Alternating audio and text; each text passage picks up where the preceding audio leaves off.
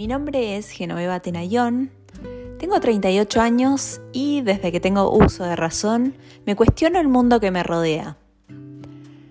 Haciendo terapia pude rearmar un montón de estructuras que me fueron impuestas cuando nací y hoy quiero compartir un poquito de esa terapia con ustedes, así que los invito a escuchar la próxima sesión.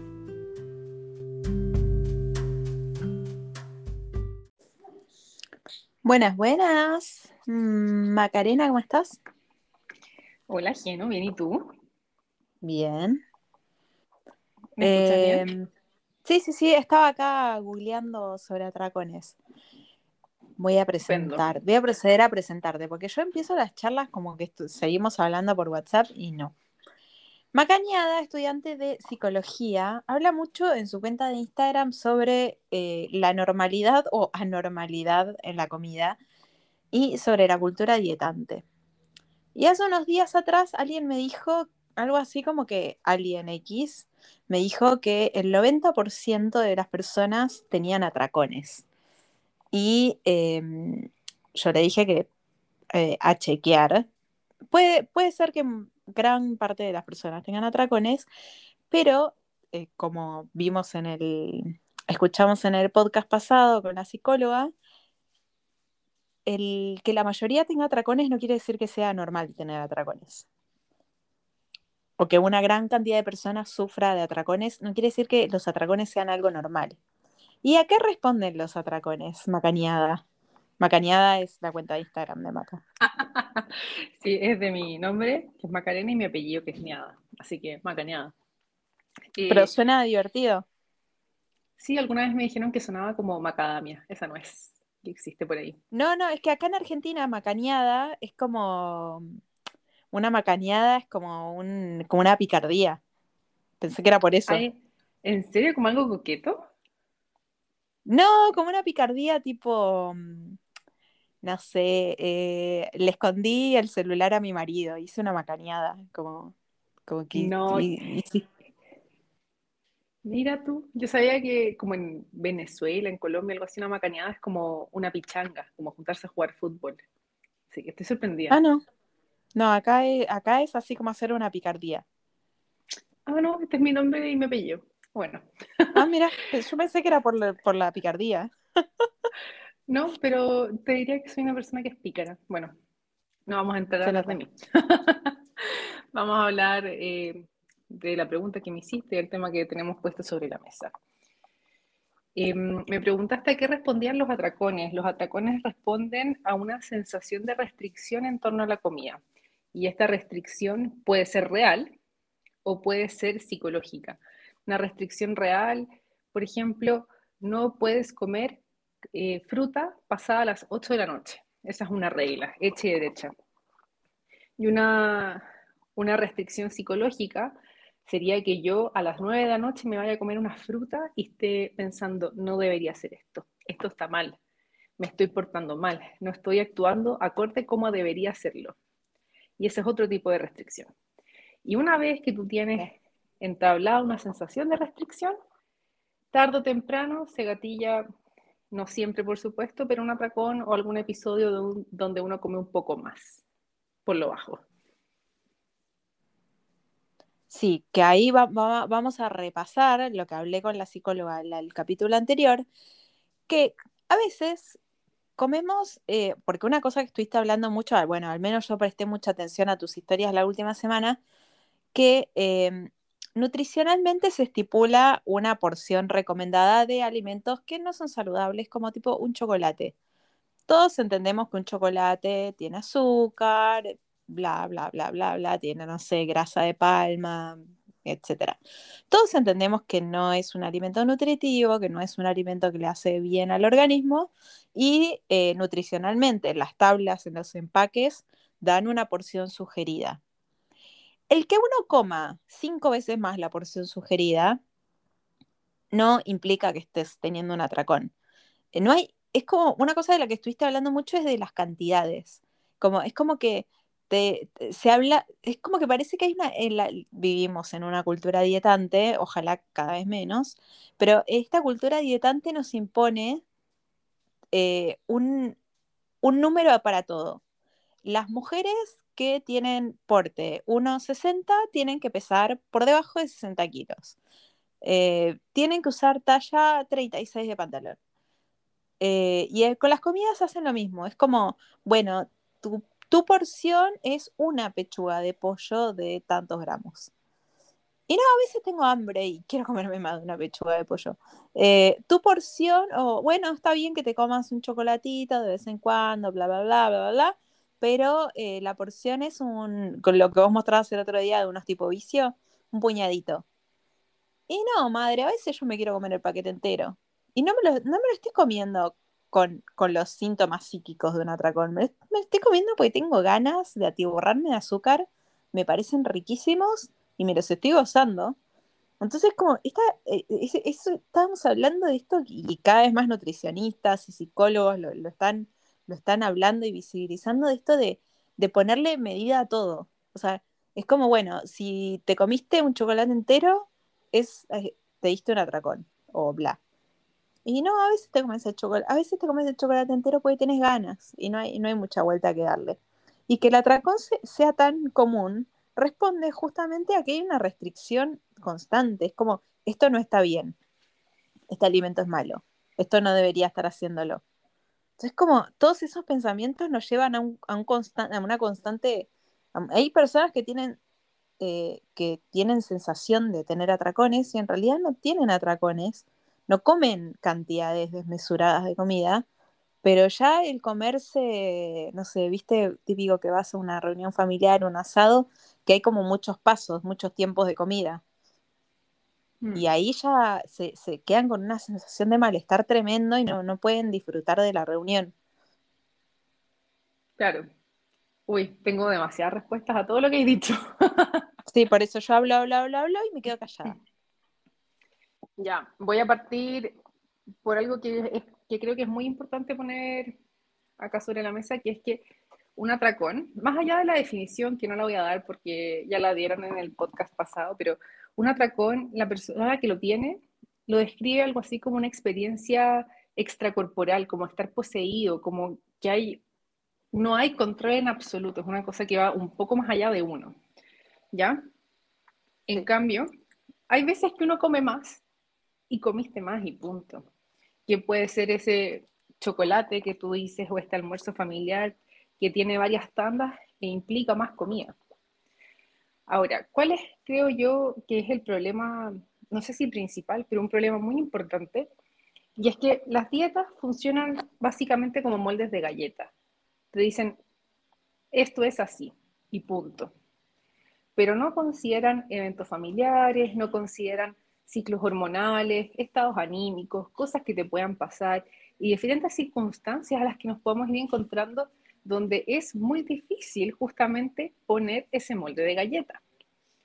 Entonces, cuando tú estás en una situación donde ese molde de galleta no aplica, la gente siente que pierde el control y tiene miedo porque las dietas te dicen qué hacer pero no te dicen por qué lo estás haciendo o cómo puedes adaptarte. Entonces, claro, tú te encuentras con tu almuerzo familiar, que es una experiencia súper enriquecedora, sobre todo ahora después de la pandemia o durante la pandemia, como lo queramos ver, en donde un encuentro familiar es un hecho que no es tan habitual. ¿Y por qué? Como, ¿Por qué pasa esto de, en vez de estar disfrutando, ver a tu familia, compartir con ellos, ponerte al día, abrazarlos, y básicamente tener una experiencia completa, solamente estás fijándote en qué comes, cuánto comes y sobre todo en qué no puedes comer o qué estás haciendo mal. Exacto, y esa palabra de qué estás haciendo mal.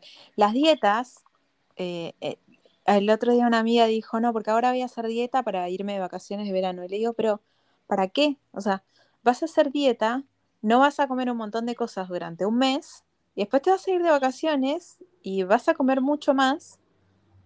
Como que no, no, no, ya con 38 años ya tipo lo, decís en voz alta y no tiene sentido. La, lo que tienen las dietas, lo que vos decís, una buena nutricionista te va a hablar de eventualidades. Te va a decir, bueno, eh, y si algún día no, no estás en tu casa y hay pizza, comete dos porciones de pizza Em, que también igual seguimos dentro de las métricas. Pero bueno, supongamos que estás con un nutricionista tratando de bajar de peso en forma saludable. Hay nutricionistas muy buenas que contemplan las eventualidades. O lo que dijimos el otro día, situación típica, te estás cambiando de casa. Cuando estás cambiando de casa siempre hay uno o dos días críticos en donde tu casa es un caos, la cocina está inoperante porque está la mitad de las cosas metidas en cajas. ¿Y qué hace uno? Pide comida por delivery. Y en algunos lugares, como en Santiago o en Buenos Aires, ciudades grandes en general, de repente conseguís opciones saludables eh, delivery. Pero en la mayoría de los lugares, la opción más rápida y la más fácil es pedir una pizza. Y uno está cansado, porque está armando, desarmando cajas, ordenando, desordenando, limpiando. Una está cansada. Y es como muy, es una situación tan cotidiana para mí, por lo menos que yo me, yo me cambié de casa 18 veces en 38 años. Para mí es una situación tan cotidiana estar en el suelo comiendo pizza con una Coca-Cola un, en, en un cambio de casa, que es como que la cultura dietante patologiza esa situación, que en realidad es una situación re común que le pasa a un montón de gente. Como de, a, a, veces digo, hablo con amigas nutricionistas, cuando empecé a tener amigas nutricionistas, le decía, Tipo, vos en situaciones así que llegas medio como, como que llegas a la hora de la comida con mucha hambre, no tenés tiempo, no tenés la oportunidad de cocinar, ¿pedís pizza? Sí, me dicen, como a veces en el cambio de casa, capaz que no ni como en todo el día y a la noche me como media pizza, o una pizza entera, qué sé yo. Eh, y claro, y hablando con ellas, decís, guau, los nutricionistas también son gente normal. Pero hay, en la cultura dietante, en donde predominan los no nutricionistas, haciendo apología de tipos de alimentación, es como a todo se le pone un, tinte patológico, como estoy chancheando, me estoy saliendo de la dieta, todo, todo, tiene que ir envuelto en un conflicto, un montón de situaciones que son muy, eh, como me dijiste ayer, mundanas. La cajita, la, los chocapic. lo que decís Un día te levantaste ah, y te pintó desayunar chocapic. Te compraste, tenés una caja ahí por las dudas, eh, te llenaste un bol de chocapic y te los comiste y listo, ahí, ahí terminó la cosa. Pero es como que la cultura dietante le mete un, un show alrededor de eso harto show. Es que, ¿sabéis qué pasa? Nuestra sociedad actual le gusta poner categorías y además de las categorías les gusta ser dicotómico. Entonces todo es blanco-negro, está bueno o malo. ¿Y cuántas opciones te quedan si tienes dos opciones? Entonces, eh, eso no deja espacio a la flexibilidad y hace hincapié en la rigidez que te da tener dos opciones, cuando en realidad entre el blanco y el negro hay toda una gama de grises. Y eso es lo que le falta a las personas aprender. ¿Cómo me voy a adaptar a mi día a día? Como hay cosas que cambian y incluso más allá del, del, cambio de casa, que bueno, yo me he cambiado de casa una vez en mi vida a mis 27 años, entonces no me imagino tantos cambios de casa pero cosas cotidianas como tener matrimonio, baby shower, cumpleaños, juntarse con amigos, la vida pasa. Y durante esta vida, tú también tienes que vivir, porque no vale la pena estar pensando todo el rato en comida, ni en cuánto engorda, ni en cuántas calorías vas a quemar, porque te resta todo el resto de la experiencia. Tal cual. Y la vida pasa, mira, hagamos, hagamos una semana promedio. Supongamos que eh, yo tengo una pauta alimentaria, ¿no? Yo ya me conozco mi cuerpo. Sé que necesito una porción de fruta, una porción de proteína, una porción de, algún cereal el desayuno. Bueno, sé lo que necesito en el almuerzo, pero el em, domingo fui a almorzar con mi papá. Fuimos a un restaurante. en el restaurante, no sé, las opciones para comer eh, no son tan saludables y siempre hay algún postre que me tiente, siempre. Después, el lunes, bueno, el lunes fue un día tranquilo, martes también. Eh, el miércoles pasó a visitarme mi hermano y me trajo un dulce de, una, de, una, pastelería que me gusta mucho, me lo trajo como una ofrenda, como un regalo. Después, bueno, ya ese día, segundo día de la semana, que como algo que no es saludable. Bla. Después, ayer me junté con una amiga a tomar algo, un cafecito, compartimos una porción de torta, listo, pum, me comí una torta y chau, me salí de saludable. Y hoy eh, me dicen, mi familia, pedimos pizza esta noche en tal lugar, sí, dale. Entonces, bueno, ya tenemos cuatro días de la semana en los que yo me salí de mi dieta. Si yo, si yo estuviera metida en la cultura de dieta, mi cabeza estaría con un conflicto ahora. O dejaría de ver a todos mis seres queridos para evitar todas esas situaciones en las que se me presenta una comida que está fuera de mí, de lo que yo creo que es correcto, lo que está bien. Es que, ¿cachai? Que en la primera frase tú das en el clavo que es yo conozco mi cuerpo. Y las dietas, como las dietas son una instrucción, y son una instrucción que está fuera tuyo, no te permite saber qué necesitas tú, ni psicológica ni físicamente, y eso además te hace desconfiar de cuando actúas fuera de eso. Entonces, te empiezas a encontrar con situaciones de la vida en donde no, la dieta no se adapta a lo que está pasando y como tú no sabes confiar ni en ti misma, ni en tu cuerpo, ni en tu cabeza, pasa sensación de descontrol y lo que pasa habitualmente es que la gente, como se descontrola, come mucho más de lo que come habitualmente, porque además se suma que están con esta restricción psicológica de, ay, no debería comerme esta pizza si ya el miércoles me comí la torta. Como esto está mal. Y, se genera este complot entre todas estas aristas que te dejan a ti marcando ocupado y hay dos opciones, o la pizza no te la comes para no engordar, o te la comes toda, porque bueno, filo, parto el lunes de nuevo, borrón y cuenta nueva, pero ese borrón y cuenta nueva no es tan real porque viene cargado de mucha culpa. Y es una historia y además aparece, aparece de nuevo esta, eh, aparece nuevamente esta dicotomía. Listo, se fue todo al chancho, me como toda la pizza y mañana borrón y cuenta nueva. Y no tiene que ser así. Tiene que ser, vos podés comer pizza. Hay días que te vas a comer una porción de pizza y vas a quedar bien. Y va a haber otros días que te vas a comer cuatro porciones de pizza. Y no está mal ni lo uno ni lo otro. O sea, eh, eh, tenemos momentos, momentos hormonales. Cuando uno está cansado tiende a comer más también.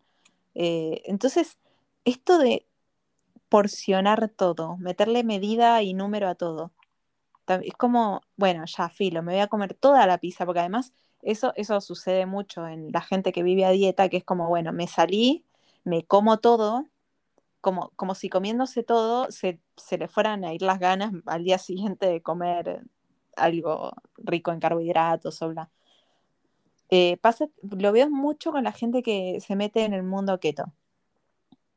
Que es como que ah. entran, viste, que como que entran y al principio bajan un montón de peso, son muy felices y de repente un día van a un asado familiar, se va toda la cresta y ahí entran en un ciclo de, de que no, no, pueden volver a ese estado de cetosis que lograron en algún momento. Entonces yo cuando la gente me habla de la dieta cetogénica, digo, vos cuando hablas de la dieta cetogénica pensá en que te vas a hacer un tatuaje en la frente. Es como que si vos te metes en eso, te tenés que meter de lleno en eso. Y es como lo adopta, es como ser vegano.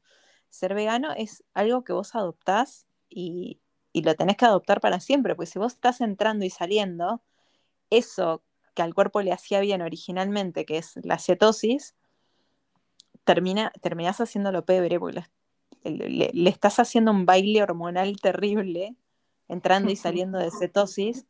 A, veces llega un momento en que ni siquiera llegan a volver a entrar en cetosis, pues pasan, no pasan ni tres días de dieta que ya vuelven a comer algo con carbohidratos. Entonces es como, cada vez que alguien me dice tengo ganas de hacer la dieta keto, le digo, pensalo bien, porque es como un compromiso muy, muy, muy a largo plazo. No es una dieta. Claro, es que la gente muchas veces tiene esta fantasía de sí, lo voy a poder hacer mucho tiempo, cuando en realidad no se adapta a sus necesidades reales. O sea, la fantasía de creer, perdón, si fantasía es un término muy psicológico, pero es esto de creer que yo voy a hacer tal cosa o cuando me imagino eh, otro escenario. Entonces, eso es una fantasía, psicológicamente hablando. Pero la gente tiene esta ilusión básicamente de que lo va a poder mantener y claro, si bien hay gente que es la excepción a la regla y que puede mantenerse en, en la dieta cetogénica o low carb o vegano o cosas X, no es la realidad para la gran mayoría de la gente. Pero esto es al final como esta fantasía que se mantiene versus la realidad que choca, es al final lo que genera esta, esta constante sensación de restricción, porque yo creo que después voy a hacerlo al pie de la letra, cuando en realidad lo más común que nos ocurre a los seres humanos es distraernos, y distraerse es parte de ser humano. La cosa es cómo yo puedo, por ejemplo, hacerle un colchón a estas distracciones. Pero si estas distracciones me están pasando siempre, no son distracciones propiamente tal, son eventualidades que estoy teniendo de forma seguida y que empiezan a ser obstáculos. Pero también es difícil ponerse en serio con uno mismo y decir la verdad y decir, ah, no me la puedo. Porque en, tu fantasía sigues pudiendo creerlo. Y ahí se genera esta brecha en donde tú te sientes incapaz al final. Y es un cuento que empiezas a relatar sobre ti de forma consciente o inconsciente, pero en donde no eres capaz de mantener cierto tipo de alimentación, pero como no eres capaz, además lo vas a romper. Y tú crees eso. Entonces, además, em, no, o sea, es un ciclo sin fin en realidad. Es crónica de una muerte anunciada. Sí, y aparte es, es un desgaste mental tan grande. Viste que yo creo todavía no, no, todavía no le hago mucho bombo y platillo porque no tengo el sistema de Transbank activado, pero creé esta página web donde la gente se suscribe, se llama Plan Quirón. Las personas se suscriben, pagan una membresía por la suscripción y con la membresía tienen una consulta con un psicólogo, una consulta con un nutricionista y acceso a ciertas clases de baile, de yoga, de cocina. Las clases de cocina están como orientadas a organizar un poco la semana porque las eventualidades, eh, les decimos eventualidades, pero para mí son parte de la vida cotidiana, las reuniones de amigos y familiares, em, o el comer fuera de casa por A, B motivo. Y, y la gente toma sesiones en terapia para ver qué es como es como que lo que traté de hacer con, esta, con este sistema es que la gente salga de ese ciclo. Es como, eh, acá se, se, usa, se hace mucho un chiste, Malena, no vas a pesar 45 kilos. Entonces, Malena, trabajemos en tu cuerpo. ¿Cómo está tu cuerpo hoy? ¿Cómo te sentís con tu cuerpo? ¿Cómo son tus hábitos? ¿Estás nutriendo bien a tu cuerpo? ¿Le estás dando lo que necesita nutricionalmente hablando? estás moviéndote, si no te estás moviéndote, te ofrecemos moverte de una forma muy divertida, muy sutil, con ejercicios que son aptos para cualquier edad y conectate con ese cuerpo que tenés hoy. Y deja, deja de anhelar un cuerpo más chico que, que, tu cuerpo en el tamaño real, porque pareciera, que, pareciera como si un gran porcentaje de la población viviese incómoda en el cuerpo en el que existe. Y, es como, y ahora con 38 años, de repente hablo con mis amigas, cada vez que dicen que van a hacer dieta, digo, chicas, tienen el mismo cuerpo más o menos desde que tenemos 15 años, o sea, como desde que se desarrollaron. Ya, ya es un montón en positivo que el cuerpo se mantenga más o menos igual, con todos los cambios metabólicos que hay después de los 30 años, y habiendo tenido hijos todas y bla, es como, es un montón que ya su cuerpo se mantenga igual que a los 15 años. Encima siguen con la fantasía y la ilusión de hacer una dieta y bajar dos talles de pantalón. ¿Para qué? ¿Cuánto tiempo va a durar eso? Y, lo mal que la pasan en mientras tanto, pues las veo hacer dieta a veces y nos juntamos a comer y andan con un tupper, con comida re, tipo ensalada con atún. se vuelve, se ha vuelto normal, pero no es normal andar con un tupper con comida especial para ti. Pero, ¿sabes? Lo que se me viene a la cabeza ajeno cuando te escucho, que es que la cultura dieta te hace creer que siempre es mejor antes, que tu cuerpo era mejor antes de tener hijos, que tu cuerpo era mejor cuando estaba en la talla anterior, que tu cuerpo estaba mejor eh, cuando estabas en la adolescencia. Siempre fue mejor antes. Y si fue mejor antes, significa que tú ahora no estás bien. Y te hace creer que estás mal, que estás en falta, que estás en otro lado. Entonces te genera este deseo de querer volver a esa talla de pantalón, al cuerpo que tuviste antes de ser mamá, a cómo te veías antes, porque además condicionan tu valor como persona a cómo tú te ves. Entonces, si tú no te ves bien para la sociedad, tú no vales. Cuando en realidad tu valor es inherente a ti misma por ser persona y punto. Totalmente. Me, me gustó esta palabra y la habíamos usado en otra charla. Eh, la palabra estar en falta. Es, es, es, como un constante estar en falta. Me salí de la dieta. Hoy me fui al chancho. Estoy chancheando. Es como, eh, Malena, son situaciones de, la vida cotidiana que tiene una persona que tiene familia, que tiene amigos, que tiene pareja. Eh, querés tener una cita con tu pareja, vas a un restaurante. Y la verdad que en, en el menú del restaurante hay tantas cosas deliciosas y repletas de carbohidratos y no sabes ni cuánto aceite usan, ni cuánto sodio, ni cuánto nada. ¿No podéis disfrutar tranquilamente de una comida? No, bueno, a ver, eh, coaches de fitness, la opción más saludable del menú. Y es como un, es como un constante, bueno, hay que seguir en la, hay que seguir en la dieta. Y lo, lo, que vos dijiste, eventualidades, a veces las eventualidades no son eventualidades, son la vida cotidiana, son la vida sucediendo. Son, eh, se me hizo tarde porque tuve que ir a hacer 8.000 cosas y llegué a mi casa y tengo hijos, ponele, y hay hambre, y lo más fácil, lo más rápido es servir un paquete de fideos, echarle un tarro de crema y queso y ya, chau, a comer. Claro, es que es parte de la vida real. Yo eventualidades pensaba en, como tuviste un accidente, como, como en verdad eventualidad. Pero, pero eso es parte de la vida cotidiana, o sea, pensar que tú como mamá vayas a estar ahí todo el rato, feliz, enérgica, lista para cocinar, no es real, no es real, porque también nos cansamos, como, como bueno, yo no soy mamá, pero todos nos cansamos. No, claro, yo, yo dije en el caso, que yo dije en el caso de sos mamá, de que llegas tarde y una, uno adulto puede esperar un poco más y preparar una comida, pero si tenés un niñito que hace seis horas que no come, no lo puedes tener tampoco mucho tiempo esperando. Claro. O, querés, o querés que coma rápido y se duerma, porque también están cansados. Eh, pero también pasa con uno, que esto de pedir la pizza, que es lo más rápido, lo más fácil.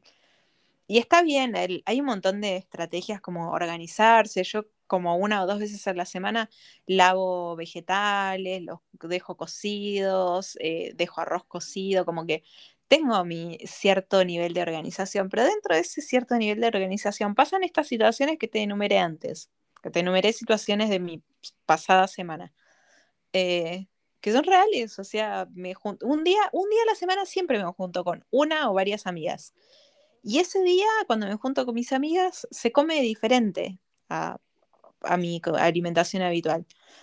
Eh, después, capaz que tengo alguna cita con mi pareja y en la cita con mi pareja, no sé, vamos a comer sushi y el sushi tiene una salsita con azúcar y el arroz tiene carbohidrato y bla, bla.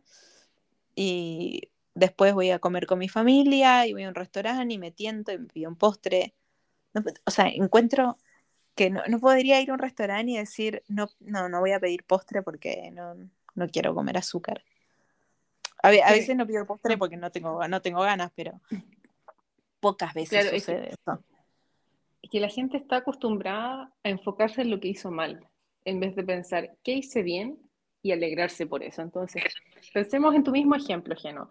Dejaste las verduras lavadas, arroz hecho, preparaste un par de cosas aquí y allá, pero vas a una, vas a una cita con tu pareja, te comes un postre y te portaste mal porque comiste un postre. Cuando, ¿por qué no en vez de quedarte con eso, destacas todo lo otro bueno que pasó? Y eso es un problema también, porque la gente se queda justamente en la cosa mala que, entre comillas, hizo, porque no es malo comer. Claro, no es malo mucho más que... No, y además que las comidas son mucho más que calorías, que nutrientes, la, la, comida también es lenguaje, la comida también es experiencia, la comida es un punto de unión con otras personas. Entonces tú estás coartando la plenitud de tu experiencia solamente porque estás fijada en una parte de lo que es la comida y además en la parte mala. Sí, y además eh, todo, todo, todo este conflicto que se te genera a la hora de comer está ligado a que te criaste en una cultura en donde ah, vivir a dieta es normal. Y cualquier comida que no sea nutritiva o que sea muy calórica es, significa salirse de. Y no te está saliendo de nada. Está transcurriendo tu vida y eh, estás consumiendo una comida que no es lo más nutritivo, pero es como que, salvo que tengas una enfermedad, eh, incluso yo tengo una enfermedad autoinmune que va empeorando y empeorando y empeorando. Eh, muchas veces digo, bueno, voy a hacer, voy a hacer la alimentación antiinflamatoria, bla, bla, bla, pero como la otra vez hablamos en un vivo de Instagram, tuve trastorno de la alimentación. Cada vez que pienso en hacer esta alimentación antiinflamatoria, acto seguido, empiezo a tener muchas ganas de comer todos los alimentos que no puedo comer. Entonces el otro día hablaba con un médico holístico famoso de Chile y le dije, Doc, ¿qué pasaría en el caso hipotético de que yo digo, bueno, ok, voy a llevar esta alimentación excluyendo todos estos alimentos que son inflamatorios para mi sistema inmune, pero una comida al día me voy a dar el gusto de, no sé, ayer, el día de ayer compartí una torta con mi amiga y un café con leche. Entonces consumí lácteos, consumí azúcar, consumí chocolate, consumí un montón de alimentos que son inflamatorios. ¿Qué pasa si yo llevo este tipo de alimentación que usted me sugiere para mi sistema inmune, pero una comida al día me permito que, no, que olvidarme de eso y, comer lo que, de, lo que me pinte. Y me dijo que sí, que estaba, que estaba buenísimo, que era una recontra buena estrategia, porque era una forma de hacer lo que le haría bien a mi sistema inmune para retroceder un poco esta enfermedad que va avanzando, pero por otro lado, no, no entrar como en un modo tipo dieta, Claro. Entonces, eh, los médicos holísticos me encantan porque es como que tienen una visión muy, integrativa del ser humano. Con lo que vos dijiste, tipo, la comida no es solo nutrientes. La comida implica mucho más que nutrirse. Eh, implica mucho más de lo, que le vas a dar al cuerpo como, como funcional. Y los médicos holísticos lo, recontemplan esto, y cuando vos te asesorás con este tipo de, médicos o integrativos, holísticos, tienen recontra en consideración que vos durante toda la semana va a haber al menos cuatro comidas que no van a estar ad hoc a lo que es funcional y bien para tu organismo. Entonces a mí me recopa la medicina integrativa por eso, porque es como que te ven como un ser integral no como una máquina que, puede seguir una pauta y, amoldarse a esto, como vos decías, entrar en un moldecito. Claro, es que ahí lo importante es, eh, como lo planteaste tú desde un principio, que a, ti te funcionaría hacerlo eh, con una comida al día. Pero quizás hay otra persona que diría, chuta, a mí eso me, me gatillaría una sensación de restricción, que de hecho yo te escuchaba y a mí me pasó, yo dije, como a mí me daría mucha ansiedad. Y yo tendría que adaptarlo de otra manera que me funcionara mejor a mí, que es lo que tú hiciste al final, como lo que me sirve a mí es dos puntos, tal cosa. Y pensar en eso, porque aparte las dietas no consideran tu variabilidad individual, si es que te da ansiedad, si es que te gusta o no te gusta una comida. Eh, claramente el tema de las alergias está primero porque nadie quiere que, que te dé una anafilaxia o cualquier cosa que te pueda matar. pero no se consideran factores individuales o que quizás pasado cierta hora o antes de cierta hora no te sientes cómoda comiendo cierto tipo de comida. Entonces es súper importante lo que dices tú de, a mí me serviría así. Y irse en esa línea, como más allá de lo que dijo el fitness coach de internet, que no te conoce. Sí, que, ojo, yo siempre recalco, todos estos coaches que aparecieron en internet, para mucha gente son eh, re buenos, son súper útiles. Yo incluso sigo a una venezolana de la que aprendo un montón de cosas y, después constato esa información con un médico de confianza y la, la mina habla, sabe mucho de lo que habla. Eh, y hay gente que le hace re bien seguir como estos fitness y se, motivan para hacer ejercicio y generan un montón de cosas buenas. Pero también es como que uno tiene que tener la cabeza más abierta a eh, esto. Está buenísimo que sigas eh, con, tu, tu, fitness favorita y hagas las rutinas y hagas la alimentación como ella y todo, pero también ten en consideración que tu vida es tuya y vos vas a tener un montón de momentos en los que no vas a poder acompañarla a ella, pues no estás viviendo con ella o con él. Eh, yo digo ella porque no sigo a ningún hombre fitness. O esto, lo que vos decís, como recordarte todo el tiempo que sos un ser individual, y esto busco en, esto buscaba con Plan Quirón, como un poco agarrar las herramientas que a mí me sirvieron para tener tan claro que eh, ayer cuando elegimos la torta con mi amiga, de comer media torta con la tranquilidad de que si hoy, ahora mismo, me apetece volver a comer la misma torta, agarro el auto o me voy caminando, me siento a la pastelería y me vuelvo a pedir el mismo pedazo de torta. Y el mundo no se va a acabar. Y no, no, no, no va a pasar nada malo. O sea, incluso teniendo una enfermedad autoinmune, no, no se va a desencadenar ninguna tragedia. Entonces a mí eso me da la calma de poder comerme media porción de torta y disfrutar de la charla con mi amiga, que era lo más importante. Eh, eso, ah, perdona. No, no, no, iba, iba a volver a decir esto de que nos, meten tanto en la cabeza las porciones, los números, lo que es correcto, lo que es incorrecto, que, lo que lo que Plan Quirón buscaba es esto, volver a encontrarse con uno mismo, conocerte. ¿Qué le hace bien a mi cuerpo? ¿Qué alimentos son los que me gustan? Del, mundo enorme de los alimentos naturales, saludables y funcionales, hay un montón de cosas que capaz te parecen riquísimas y te olvidas que existen. O hay vegetales que ni siquiera sabías que los podías cocinar de determinada forma. Y no sé, cómo eh, me, me encantaría, te juro que mi sueño es ayudar a la gente a que se conozca y diga, no sé, yo sé que si iba con otra amiga a tomar el té, eh, mi otra amiga me hubiese dicho, no, comamos una torta cada una porque yo con media torta no me lleno. Y hubiese comido una porción de torta y hubiese estado bien también. Claro, yo creo, eh, me acordaste una anécdota personal con el tema de que dijiste que si hubieras querido más torta hubieras ido. Porque yo una vez tuve una situación así con mi pareja, él se comió todas las gomitas que teníamos y yo, ¿dónde están las gomitas? Y fue como, ¿pero qué han de tal color de las gomitas? Y yo así, no, es que quiero este color. Y me dice, ya, pero bueno, hay de estas otras que son más ricas. Y yo así, no, yo quiero las gomitas. Y me dio pataleta.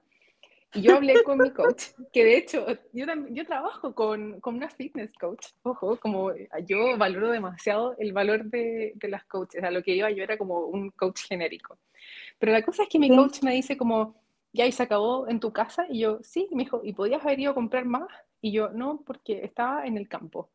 Y fue como, bueno, pero no significa que se, hayan acabado todas las gomitas del mundo. O sea, tú igual podrías o haber hecho tus gomitas o cuando volvieras a Santiago ir a comprar más gomitas, comer de nuevo. Y yo así, no puedo creerlo, como no se me ocurrió en mis opciones decir, podía comprar más. Y fue como, ¿por qué? ¿Por qué esto no estaba entre mis opciones? Como ya, sí, te comiste todas las gomitas, qué lata. Pero ¿por qué, ¿por qué yo no dije, podría haber comprado más? O podría Capaz que estaban hablando una porción. No, no, no, a mí me, me, dio ansiedad. Es que bueno, yo también estoy trabajando mi relación con la comida, así que de repente me encuentro con unos gatillantes inesperados en mi camino. Pero, pero bueno, ese fue uno de esos. y yo estaba vuelta loca porque quería las gomitas y después fue como, pucha, en verdad, si se acaban, puedo volver a ir a comprar. Y desde que sé que exista esa posibilidad, cuando se acaba algo es como, oh, pucha, se acabó, bueno, no importa, puedo comprar más, puedo cocinarlo de nuevo, puedo conseguir una ¿Me recordaste, Me recordaste una anécdota que conté acá en el podcast una vez, eh, que fue, yo estoy ahora en Ushuaia, en la casa que está pegada a la casa de mis papás. Eran, no sé, las 11 de la noche y a mí me antojó mucho comer chocolate, pero mucho.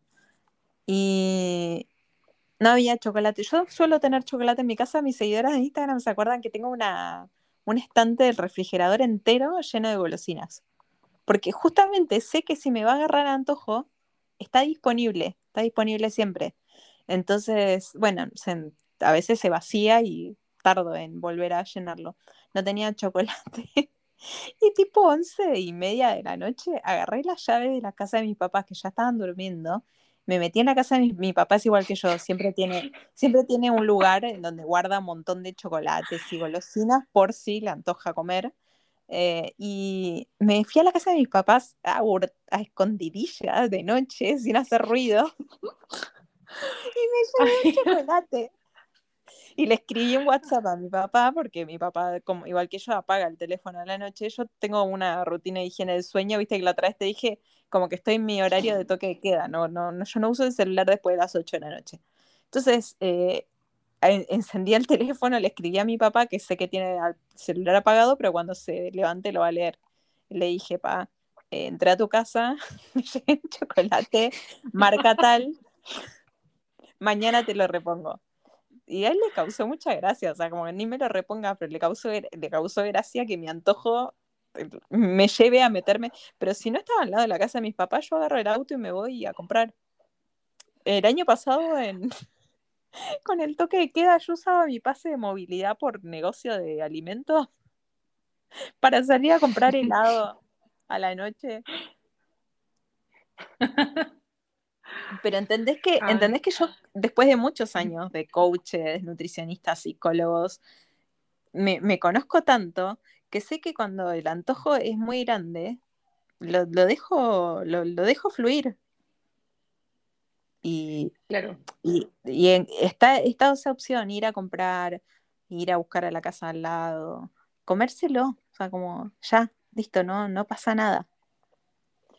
Claro, igual estaba pensando cuando dices eh, conocerse a uno mismo, la gente cree que se conoce, cuando en realidad no necesariamente es así y uno se puede acercar con curiosidad y con las puertas abiertas a ver qué es lo que de verdad te pasa. Porque, claro, la gente dice, no, yo me conozco, yo sé que si tengo un chocolate al frente, me lo como entero de una.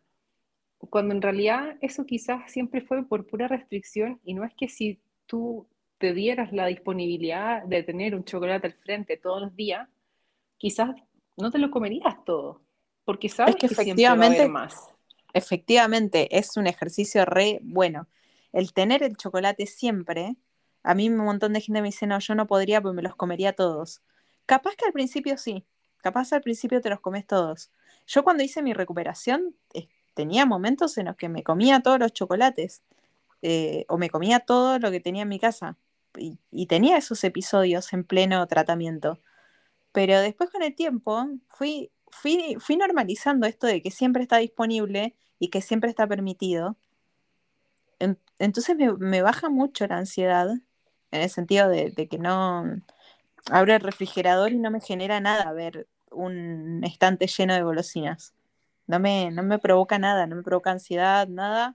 Y cuando tengo antojo, que aparte uno va conociendo el cuerpo, ya específicamente sé en qué semana del ciclo me da mucho antojo de comer chocolate. Entonces, procuro que esa semana tener de los chocolates que más me gustan y, y como, para capaz que cuatro o cinco días seguidos, como bastante chocolate, pero lo hago como con calma y no, no se convierte en un problema. Lo que hablábamos el otro día es que es como que esta cultura todo, todo, lo, todo le pone una etiqueta de, bueno, comiste mucho chocolate, es un atracón. No, no es un atracón. Comí mucho chocolate y punto. Eh, estás comiendo chocolate todos los días, uy, estás, alimentándote mal. No, es una parte de mi ciclo. Eh, no, existe una medida para todo, no, todo tiene medida. Lo que hablábamos de la pizza. Eh, ¿Vos siempre comés la misma cantidad de pizza? Te pregunto. No, no. De hecho, ahora que, bueno, yo partí trabajando con mi coach y empecé a trabajar Power, mi relación con la comida en enero. Y desde enero, eh, claro, hay veces que como más pizza, pero hay veces que como menos. Y ahora cuando como menos, tampoco digo, pero ¿cuándo debería aprovechar esta oportunidad? ¿Cuándo más vas a comer pizza? No, no, a veces me como dos pedazos y quedo bien. Y es abrir las puertas al final a, a explorar cómo te sientes a medida que vas comiendo, porque no es que, ah, sí, tú siempre vas a comer una línea de chocolate, sino que es decir, a ver, ¿cómo me siento hoy día? Como quizás no quiero comer más antes de comerme la línea completa de chocolate, o quizás quiero más. Y ya, pues que venga, en vez de decir, ay, pero yo nunca me como más de una línea, ¿qué me está pasando? ¿Qué, qué estará pasando por mi cabeza? No, ve un poco más de chocolate y punto. claro. Este, hay algo que es clave que es eh, conectarse con el alimento. Yo, yo sé que es repajero decir esto, pero cuando uno se sienta a comer, aunque pues yo, yo siempre pongo algún video de YouTube mientras estoy. Ahora estoy reenganchada con un reality que es: tienen que hacer un ingeniero y un pastelero tienen que hacer una torta que haga algo. Está buenísimo. después te lo voy a pasar, está en Netflix. Pongo eso y. Pero es como que me, me sirvo la comida, pienso, eh, me va a alcanzar con esto, voy a necesitar más. Porque también yo sé cuántas porciones de cada nutriente necesita mi cuerpo, pero a veces tengo ganas de comer más y a veces tengo ganas de comer menos. Es como conectar un mm. poquito con la comida. Eh, está la caja de pizza. Te servís una porción, disfrutarla. Cuando terminas la porción, yo siempre espero que todos los comensales que estén en la mesa terminen todos la primera porción para ofrecer servir la segunda por educación también, ¿no? Como dato, chicos, protocolo. se sirve y cuando todos terminan el plato, se ofrece el segundo plato. Cuando todos los comensales terminan el primer plato, ofreces el segundo plato. Entonces, ahí también te da un tiempito, bueno, yo en realidad soy la que come más rápido, pero eh, te da un tiempito de, de, pensar, quiero otra porción, no quiero otra porción. A veces te comes la segunda y a mí me pasa de repente que cuando terminé la segunda y quiero más, dudo de mí misma, digo, ¿qué me pasa? ¿Qué me está pasando? ¿Qué, qué monstruo se apoderó de mí? Ningún monstruo que no me va a tener hambre. Claro, pero ¿cachai que eso es súper bueno ponerlo en la balanza? Porque hay veces que tú físicamente estás bien y tienes como hambre psicológica y tu cabeza empieza, pero está rico, igual te cabe. Como, pero ¿qué va a pasar si no pasa nada? Cuando de verdad físicamente estás bien. Entonces también trabajar eso y decir, a ver, como, ¿cuánto más necesito realmente? Y, y escuchar, o sea, eh, esto viene desde mi experiencia personal en realidad, ajeno, y quizás tú estás en desacuerdo y crees otra cosa, que también es súper válido, pero mm, trabajar esto de decir, a ver, cómo me siento. Y mm, yo también creo este tema de, de conectar con la comida y yo últimamente he estado trabajando en ponerle una intención a cuando voy a comer, porque quiero que mi comer sea intencionado. Quiero que me lleve a algún lado donde yo quiero llegar y no tener que decir, hoy comí demasiado, me voy a desabrochar los pantalones porque me, me duele lo que me apretan o me siento incómoda, comí mucho, quiero vomitar.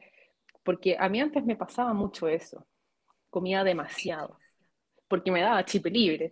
Pero ahora que yo he aprendido a conectar e intencionar mis comidas, digo, hasta aquí me siento bien, hasta aquí me siento cómoda. Y sí, me cabe más comida, pero yo no quiero más comida porque no me gusta cómo me hace sentir cuando estoy más llena. Y abrirle a la ah, puerta esa opción. Pero eso ni, ni hablar. Yo sufrí gastritis toda mi infancia. Entonces, ahí es un punto a favor, digamos, entre comillas, que tengo, que es que sufrí gastritis tantos años que yo a veces cuando, por ejemplo, estoy pensando en, nunca llego a la cuarta porción de pizza, porque, porque sé que voy a quedar tan cargada, mi, volumen gástrico va a quedar tan cargado, que voy a estar ah, regurgitando pizza todo el día. Pizza como ejemplo, ¿no? Entonces me la recontrapienso antes de pasarme del... Es, más, generalmente no como una tercera porción, sino que después de la segunda porción corto un tercio de una porción. Y si después del tercio sigo teniendo ganas, como... mis amigas se burlan de esos cachitos, de esos hilitos de pizza que voy cortando. Ellas se burlan, pero es recontra funcional porque capaz que te comiste ese hilito y dijiste, bueno, listo, me saqué las ganas de ese poquitito de más porque no te comiste una porción entera, te comiste un cuarto de la porción.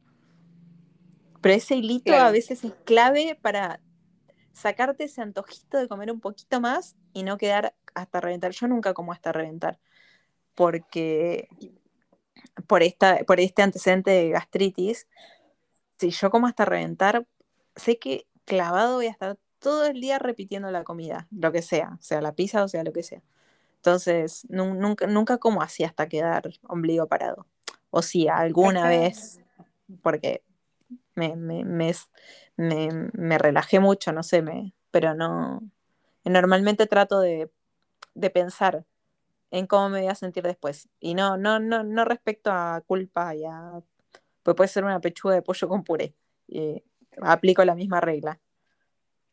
Cacha que a mí me pasa lo contrario, como yo toda mi vida estuve acostumbrada a comer de más, y ahora estoy aprendiendo a comer menos, que es, lo que mi cuerpo necesita.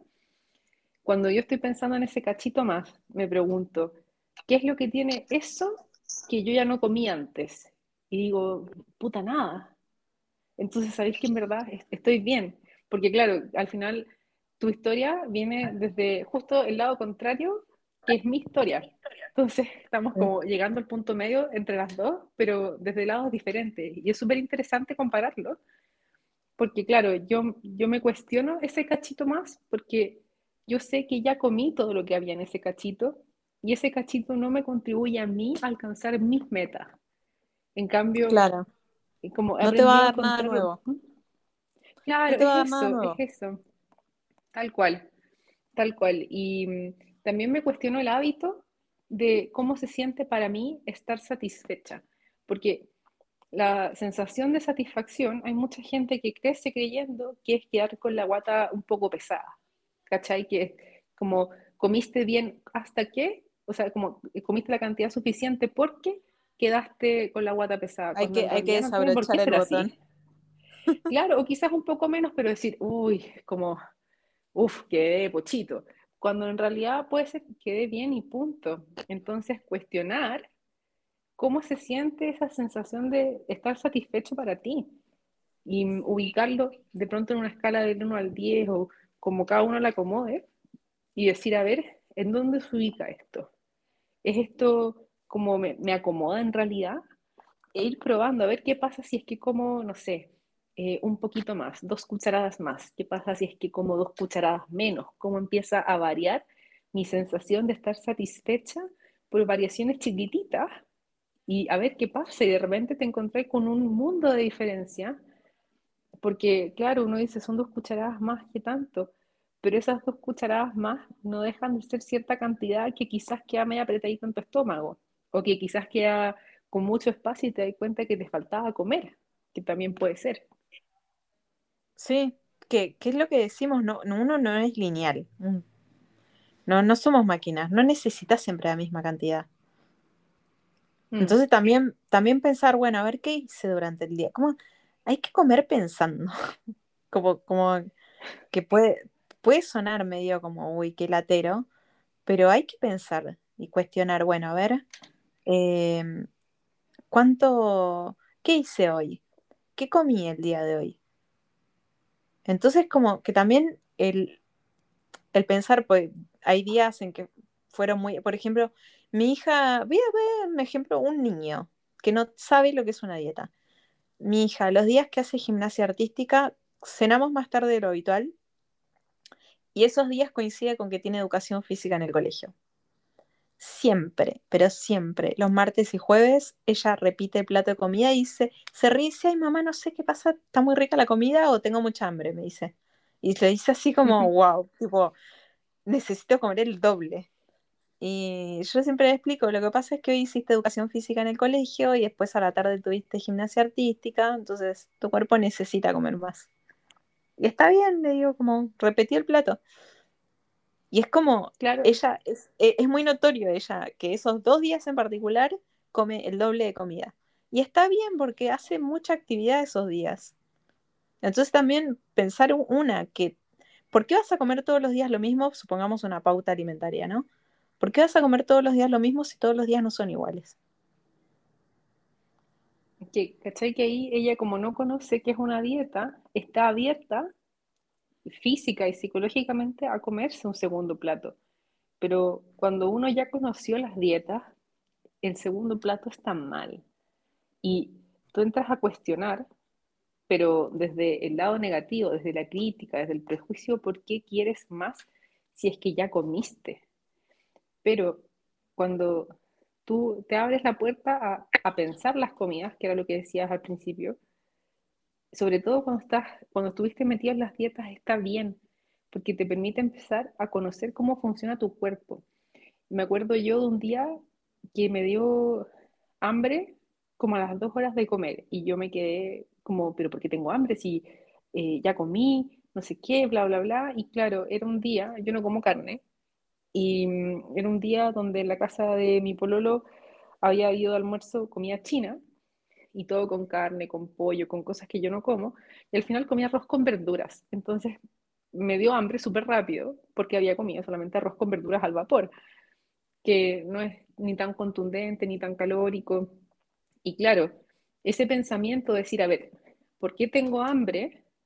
Y recapitular y decir, ah, como puede haber comido un almuerzo más liviano y me puede dar hambre a las dos horas de comer y no está mal. De hecho, está bien, porque es lo que mi cuerpo necesita y me está pidiendo comida. ¿Qué es lo que le pasa a tu hija? Solamente que ella se ahorra todo el trámite mental de decir, ay, pero ¿por qué esto? ¿Y por qué esto otro? Y, es como, como te, hiciste gimnasia, tienes más hambre, toma. Y sencillo. Tal cual. Es como, bueno, yo también por mi historia personal trato de conectarla con, con sus necesidades y de no, de que nada sea, sea un conflicto. Es como, te sano, moviste más, tenés más hambre, es normal, come. es lo sano, es lo más sano en verdad. Y yo creo que, que tu hija, como tu hija, tiene mucha suerte de que su mamá esté enchufada con eso, porque no le va a hacer problema si se come una segunda porción. Y eso yo creo que para ella es muy afortunado. Sí, porque también pasa, ¿no? Eh, Me hiciste pensar, eh, y ya tenemos que ir redondeando. Pasa mucho también que las mamás, eh, en su mentalidad de cultura dietante, quieren que sus hijos, hijas sobre todo, coman bien y todo, pero se alarman si la criatura de repente tiene más hambre. Como si, es como, bueno, si quiere comer el doble de plato de comida, es como, no, pero ya está, ya comiste. Y no, no piensan también en todo esto de que, bueno, hay días que el niño se movió más, tiene más hambre. El niño es muy sabio, hay que, hay que tratar de pre- preservar esa alimentación intuitiva que tienen los niños lo máximo posible. Sí, Porque es como, a, ve- a veces, a veces comen por aburrimiento ya pasados los seis años, pero es muy notorio, porque yo le, yo le hago algo que hay un meme que dice que es violento, pero no es, es un meme, que es tipo, ella comió bien. Son las eh, 3 de la tarde, no pasó mucho el almuerzo, no falta mucho para la merienda. Ella me dice, mamá, tengo hambre. ¿Tenés hambre? Bueno, comete una manzana. No, pero no quiero comer una manzana. Entonces no tenés hambre. Esperá a la merienda, o te comes una manzana o esperás a la merienda y comes la merienda, lo que, lo que quieras comer en la merienda. Eh, pero el ejercicio de tengo hambre y le, le ofrezco alguna fruta y me dice, no, no, no quiero comer eso. Eso, bueno, no es hambre. Y hay un meme que dice, violencia es eh, que le digas a tu mamá que tenés hambre y que te diga, responda que hay fruta. hay un meme que dice eso me parece muy divertido. Pero yo lo hago como ejercicio de, si realmente tenés hambre, cualquier cosa que te ofrezca te va a venir bien. Claro, Si, si te pones bueno, selectivo, posiblemente no sea hambre y sea como aburrimiento. Yo le digo a mi mamá que la fruta no es postre. No, no es postre. pero, pero sí, es que, ¿sabéis qué? Eh, pasado cierta edad, uno empieza a, puede adquirir nuevos hábitos, que puede ser esto de comer por aburrimiento, comer por lata, comer por procrastinación, que también existe, y muchas veces no lo visibilizamos, comer sobras, como para que no se pierda, y, y comer, comer, picotear de aquí y de allá sin que te des cuenta, pero que también afecta en tu ciclo del hambre, en tu percepción de la comida, en tu relación con la comida. Entonces está bien cuestionar el primer como impulso de hambre y decir, a ver, ¿será esto hambre de verdad o como será otra cosa?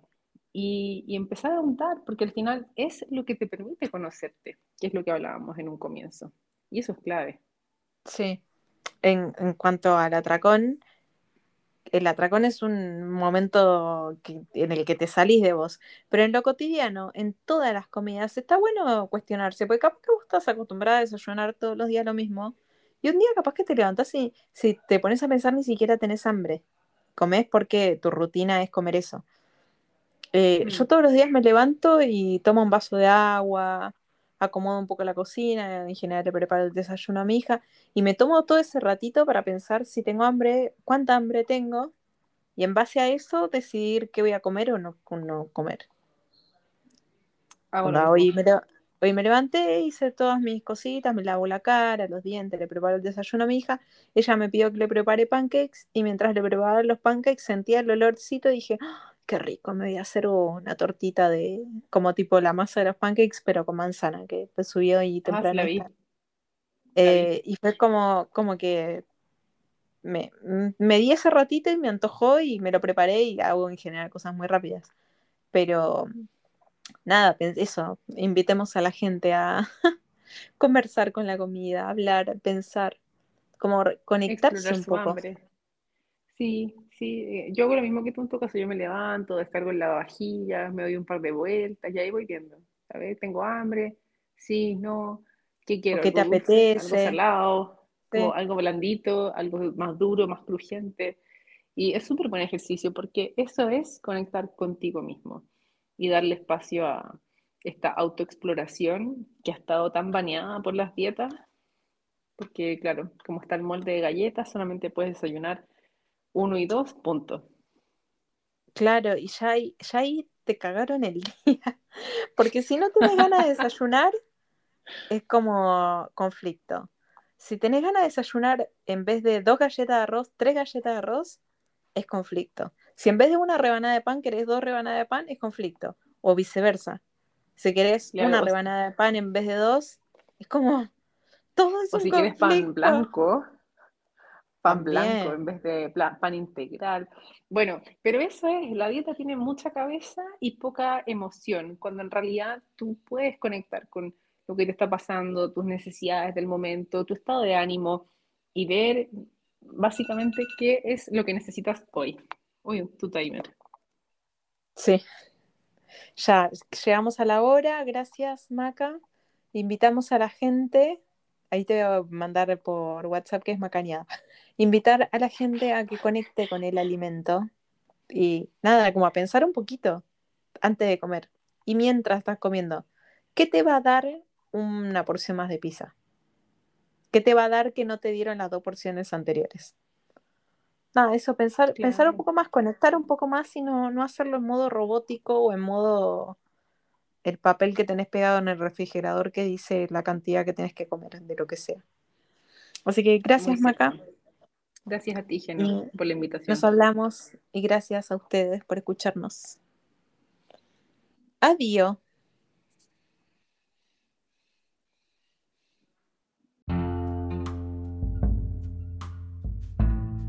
Terminamos por hoy, como diría Lacan.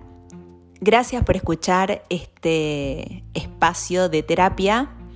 Si quieren comentarnos algo, comunicarse con nosotros, mandarnos mensajes, preguntas, sugerirnos temas, pueden buscarme en redes sociales como Desinfluencer o Genoveva Tenayón.